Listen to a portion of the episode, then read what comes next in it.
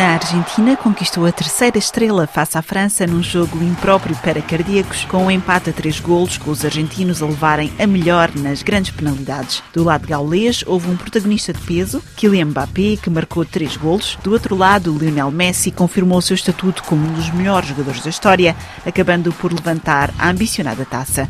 Tudo isto num jogo único que levou milhões de pessoas em todo o globo a ficarem coladas à televisão durante mais de duas horas, como explica Eric Mendes, jornalista desportivo franco-português. Claramente uma final vai ficar para a história, para a lenda do futebol e acho que todos, todos que gostam de futebol e, e se ser francês ou argentinos vão saber uh, também desta final com jogadores como o Messi, como o Mbappé, que finalmente dar respostas em campo do que são os jogadores que são em cima da média e por isso temos que dar os parabéns às duas equipas e claro à Argentina por ser campeã do mundo. Foi uma final vivida com muita emoção também em França? Sim, sim, sim, claramente. Basta, basta ver quantas pessoas estavam à frente da televisão uh, para notar finalmente à frente quando se falava de um, de um boicote deste Mundial, finalmente não, não houve boicote nenhum. E como disse, e muito bem, jogadores acima da média que se destacaram e Mbappé na equipa de França. O Mbappé, toda a gente sabe que é um craque, vai fazer 24 anos eh, só amanhã e com um título mundial há 4 anos e outra final uh, já desta vez, uh, claramente o Mbappé é fora de comum, é um jogador que vai, vai ficar para a história para sempre e ainda tem muito para escrever.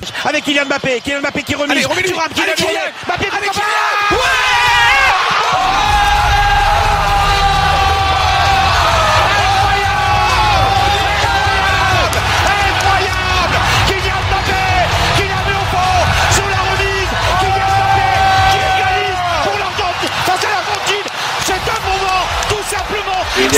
que vai ser a, a, última final do Mbappé na sua história, porque quando ele agarra na equipa ontem que estava a jogar finalmente muito mal até os 80 minutos, o Mbappé soube dar a sua magia, soube dar a sua resposta em campo, para dizer também, olha, eu também quero existir, também estou cá presente, e meter três golos numa final é, é, algo único. E do outro lado, Messi. Messi é, é claro que é além da história, porque parecia que finalmente este Mundial tudo indicava que esta linha estava toda a ser alinhada para, para mostrar o caminho ao Lionel Messi para ir agarrar este, este título mundial que só faltava no seu palmarés, que já também fora de comum, que é único. Claro que os portugueses não vão gostar do que vou dizer, mas acho que o Messi já, já conseguiu apontar o facto ela é o craque, é o craque desta geração, é ela que é também um dos melhores, já está, já está ao lado da Pelé, já está ao lado da Maradona. Para a França foi mais fácil viver esta derrota porque é contra a Argentina, ou seja, a Argentina merece esta estrela? Eu acho que é um, um de fatores que, digamos assim, permite a França talvez de, de ter, ok, esta decepção de, de, de, perder uma final, mas não ter este traumatismo, porque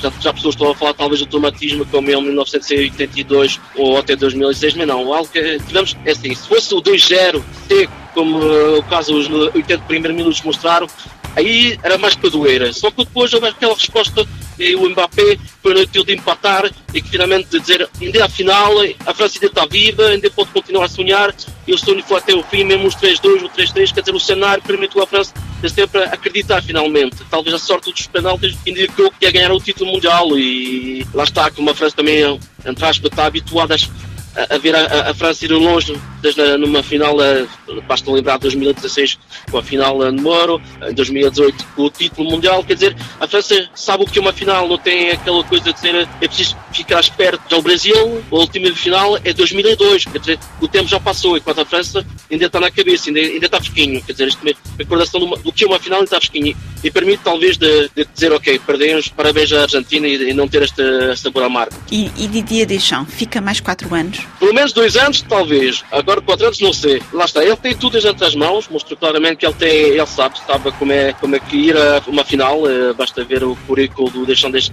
com a equipa de França com o título mundial de 2018 a Liga das Nações de 2021 e o facto de ter, ter a terceira final, um do Euro em 2016, claro, perdido frente ao Portugal, e outra ganha na Rússia há quatro, há quatro anos, por isso ele sabe como, é, como é ter um grupo, como é gerir um grupo a ir longe de uma competição como o Mundial com o Euro. Quer dizer, ele sabe fazer.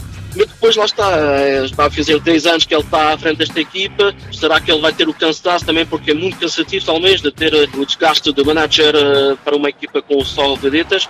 Depois ele sabe também tem uma nova geração. Basta ver o Mbappé 20, 24 anos amanhã. Quer dizer, ainda há muito pela frente para a França. E a França, mesmo se olhou isso para amanhã, tem o Mike Manhã atrás. Quer dizer, a França tem uma geração de, de estar para crescer e talvez sonhar ainda de títulos mundiais e títulos europeus no futuro, por isso não sei. Ele tem tudo entre as mãos, é ele vai decidir, mesmo assim atrás de todos sabemos que há um Zinedine Zidane que está esperto também do lugar, mas lá está. Mesmo assim, se amanhã o Deixão vai ser, temos o Zidane, o Deixão fica também sobre. A, França ganha em todo, todos os aspectos. Ouvimos Eric Mendes, jornalista desportivo franco-português. Já no terceiro lugar do Mundial de Futebol do Qatar ficou a Croácia, que no sábado ganhou Marrocos por 2 a 1.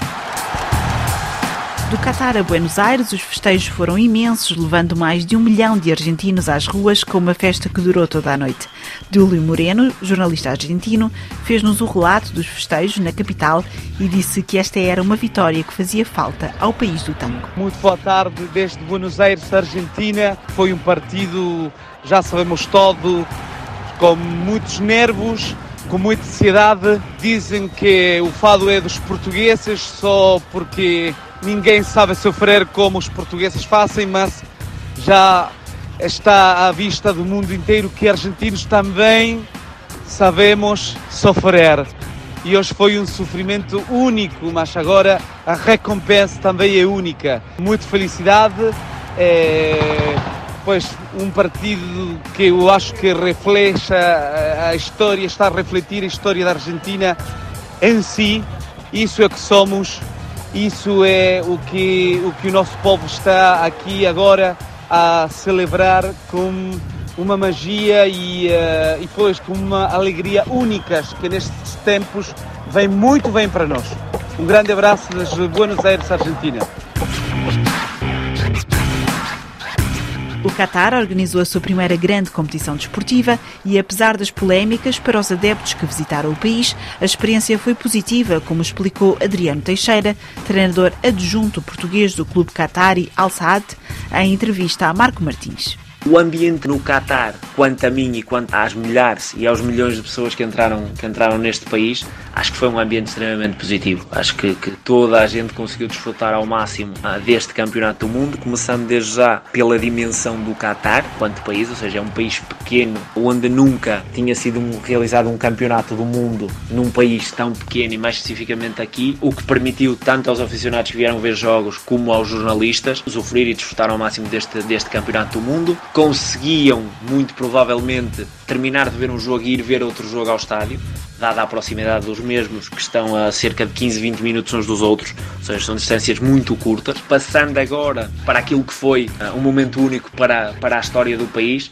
e creio que o país uh, aproveitou isto ao máximo, criou todas as condições necessárias para que os aficionados chegassem e tivessem condições para desfrutar realmente deste campeonato. Abriram-se grandes fanzones, abriram-se mesmo praias com ecrãs gigantes para as pessoas estarem a poder, uh, a poder usufruir do país e a verem os jogos, ou seja, grandes excelentes condições eh, foram criadas para receber toda a gente que aqui passou. Tocando agora também num aspecto importante que é a segurança do país, ou seja, foi um Mundial super seguro, o país é super seguro. O ambiente dentro dos estádios era, era realmente incrível, tanto com adeptos das duas seleções que, que jogavam, como dos Qataris, que, que, que, tiveram grande afluência aos estádios, mesmo nos jogos, não da seleção do Qatar, mas de, de todos os outros, os outros jogos. Ou seja, aproveitaram para, para viver este campeonato do mundo ao máximo.